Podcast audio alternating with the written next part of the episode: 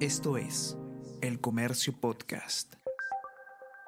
Hola a todos, ¿qué tal? ¿Cómo están? Espero que estén comenzando su semana de manera extraordinaria. Yo soy Ariana Lira y hoy tenemos que hablar de licencias para portar armas de fuego en el Perú. Porque entre el primer semestre del año pasado y el primer semestre de este año, estas han crecido en 46 ¿Qué argumentos utiliza la gente para pedir estas armas y qué representa esta, este aumento en, las, los permisos que ha dado la SUCAMEC a los ciudadanos? Vamos a conversar sobre todo esto y más a continuación.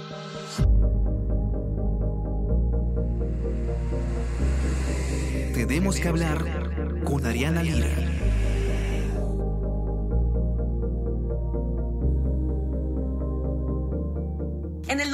2023 se han otorgado casi 27.000 licencias para portar armas de fuego en eh, nuestro Perú. Ana Basso, en su eh, informe, explica que en los primeros seis meses del 2023, la cifra ya era de cerca de 20.000 permisos expedidos y esto la eh, hacía una de las más altas en este periodo de tiempo de los últimos años. Y lo interesante, lo más interesante en mi opinión es lo que decíamos al comienzo, que eh, el aumento respecto del mismo periodo del año pasado ha sido cerca del 50%. Estamos hablando del 45.6%. Todo esto, por supuesto, en un contexto en el que los delitos eh, cometidos con armas de fuego en el Perú se están haciendo cada vez más notorios, ¿no? Por lo menos eh, a nivel mediático es lo que estamos pudiendo observar. Estamos en, un momento donde hay, eh, se ha decretado estado de emergencia en algunos distritos justamente por temas de seguridad y pues la incidencia delictiva es decir, las personas que reportan haber sido víctimas de un delito han aumentado también. ¿Realmente eh, la tenencia de armas sirve para darnos seguridad personal o es que en, realidad está aumentando la posibilidad de que existan estos delitos? Es un tema bastante complejo, pero vamos a empezar por la data. Anabaso primera vez que graba con nosotros aquí. Ella es periodista de S-Data, la unidad de periodismo de datos del comercio, y ha escrito este informe muy interesante al respecto. ¿Cómo estás, Ana? Bienvenida. Muchas gracias, Ariana, por la invitación. Y sí, es la primera vez y encantada de, conversar sobre este tema porque realmente nos interesó mucho cuando recibimos la data. Eran notorias las diferencias entre años y básicamente, como ya señalabas, este 2023 es el año en que más licencias para portar armas se han emitido, por lo menos en ese comparativo de los primeros seis meses. Así es, y, de hecho es, es, interesante porque me, me, llamó la atención esta, digamos, que se, lo que se muestra en el informe. Por un lado es el tema de, las de la tenencia de armas y el aumento de las licencias, y por otro lado es el aumento también en el índice de, eh, delictivo, en el índice, mejor dicho, de denuncias por delitos, ¿no? Sabemos como si aumentara la inseguridad y al mismo tiempo aumenta las personas que tienen armas de fuego. Exacto, es un dato que no es menor porque encontramos obviamente ya la percepción de la inseguridad ciudadana crece y también crecen los indicadores de denuncias, ¿no? Sobre todo en la, en la capital, en Lima Metropolitana, por ejemplo, notamos que hubo 19% más de denuncias por diferentes delitos en este mismo, en este semestre, ¿no? En el primer semestre del 2023 mientras que en el 2022 eh, fueron mucho menores o por lo menos igualmente preocupantes las cifras, pero en el 2023 encontramos casi un 20% de incremento, ¿no? Lo que dice, lo que indica que efectivamente hay o más delitos o hay más personas que están denunciando estos delitos. Eh, tú has conversado además, Ana, con especialistas, tanto con un ex, eh, un ex titular de SUCAMEC y también con una fuente del Ministerio del Interior sobre el procedimiento eh, para obtener una licencia de armas de fuego, ¿no? Y de hecho, junto con tu informe salió publicado también un reportaje eh, en el que mostraban cómo era bastante fácil, de hecho, acceder a este tipo de, permiso, ¿no? No hay un control muy riguroso, ¿qué es lo que te han dicho en ese sentido? Exacto. Eh, el periodista Juan Pablo León, que es nuestro compañero de de la sección nacional hizo un reportaje en el que básicamente demostraba que era bastante sencillo obtener una licencia para portar armas, ¿no?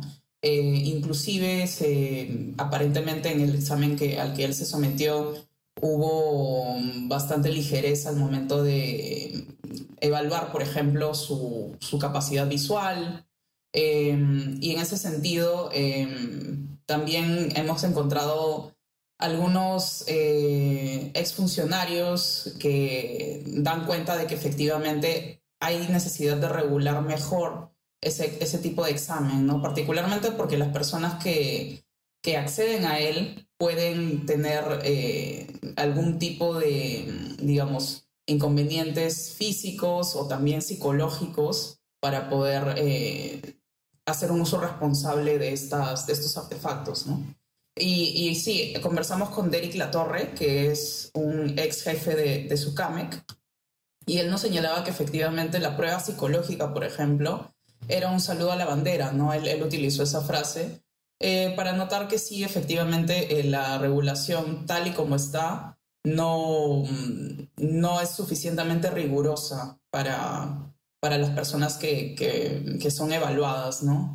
En ese sentido, sí existe, por ejemplo, eh, una, especie de grupo que también lo, provee el Ministerio de Salud, en el que existe un profesional eh, psicólogo, existe un profesional de medicina general, que son los que certifican y firman este tipo de certificados, pero al fin y al cabo hemos visto que también existen personas que acceden a armas y realmente no, no, no tienen ese perfil ¿no? suficientemente eh, ideal como para tener o hacer un uso responsable. ¿no? Por ejemplo, cuando conversamos también con el, un vocero de, de, la institución, un vocero actual de la institución, él nos señalaba que entre el 2016 y el 2023 se cancelaron más de 4.000 permisos, ¿no? se revocaron estas licencias, efectivamente porque las personas hicieron un uso eh, irresponsable o incluso delictivo de estas, de estas armas a las que tenían licencia para portarlas. ¿no? Sí, esa era, esa era otra cosa interesante, es eh,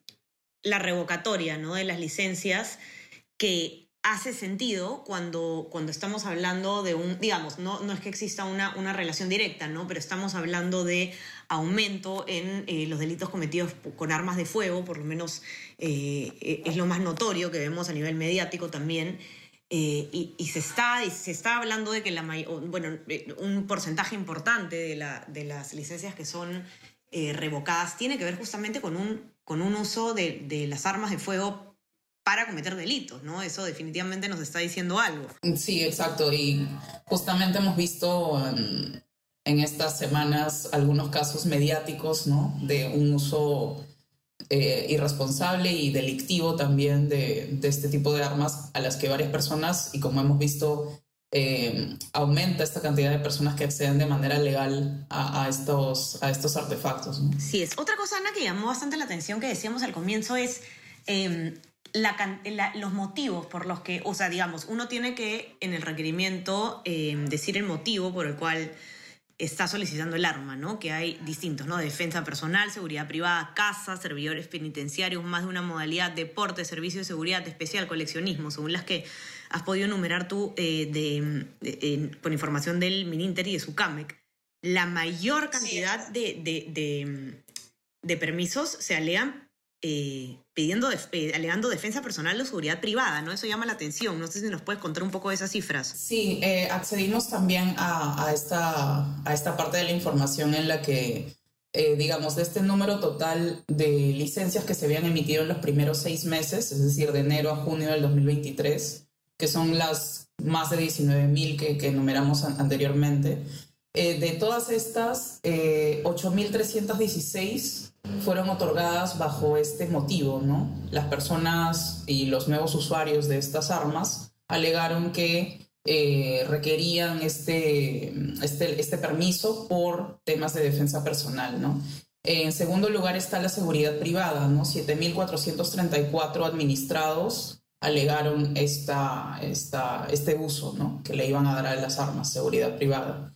Y en tercer lugar está la casa, eh, con 1.577. Después encontramos también servidores penitenciarios con 1.032 y en, y en números mucho menores están otros casos como deporte, coleccionismo y, y otros. ¿no? Eh, algo, algo particularmente interesante eh, fue una conversación que tuve con una fuente allegada al Ministerio del Interior y nos señalaba algo que, que puede sonar, digamos, eh, puede sonar em, que tiene cierto sentido porque si la mayoría de personas alega que portar armas o que necesita portar armas por temas de defensa personal, podríamos pensar también en el hecho de que el, solo portar el arma no necesariamente eh, te ayuda en una situación de, inseguridad, ¿no? Em, él señalaba, por ejemplo, que no existe necesariamente una, una relación entre, entre la inseguridad ciudadana o sentirse seguro en las calles y tener un arma en el bolsillo, ¿no? Digamos que tampoco es un medio de disuasión porque la persona no sabe que estás armado, no sabe que tienes un, arma debajo de la ropa o, portándola en, alguna parte entre tus pertenencias. Em, y efectivamente son pocos los casos en los que hemos visto, al menos los casos mediáticos, en los que se ha visto una experiencia exitosa, pongámoslo así, de, defensa personal, ¿no? en la mayoría de casos o no existe ese tiempo para eh, el reflejo, ¿no? Para, para, digamos, este, hacer uso de esa arma legal.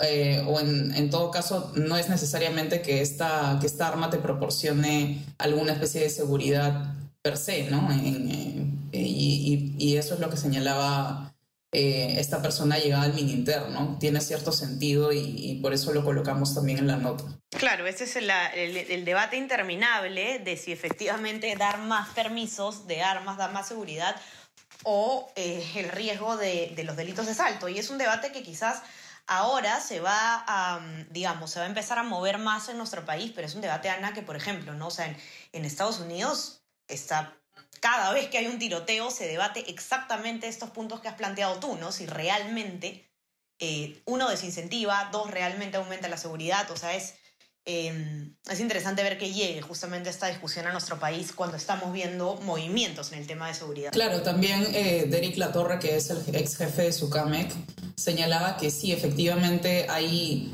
se puede entender que las personas tiendan a pensar que portar un arma te puede dar cierta sensación de seguridad, pero también está el otro lado de la moneda que es eh, que en lo material, digamos, en lo concreto, eso no necesariamente sucede así, ¿no? Este, digamos, también existe el riesgo, por ejemplo, de, que, de que esto abra cierta ventana para cometer más delitos, es el caso, por ejemplo, de estas, de estas situaciones que hemos visto en, en locales privados en Miraflores recientemente.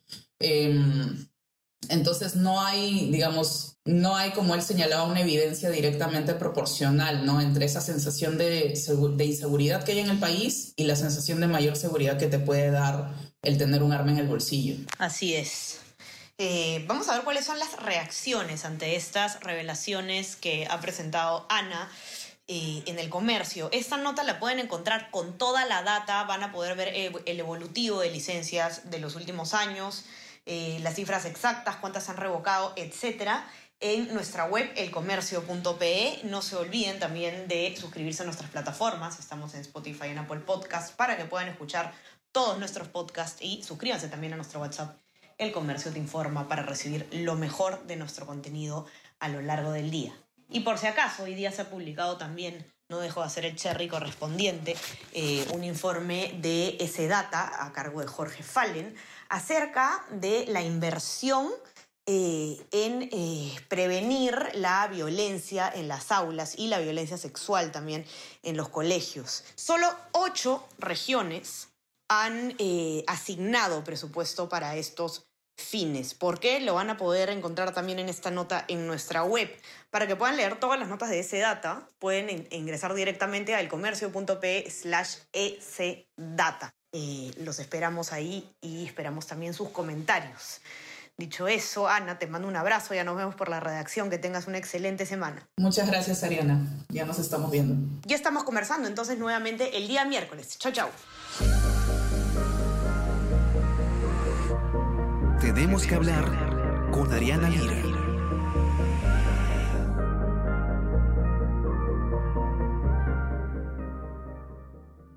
Esto es El Comercio Podcast.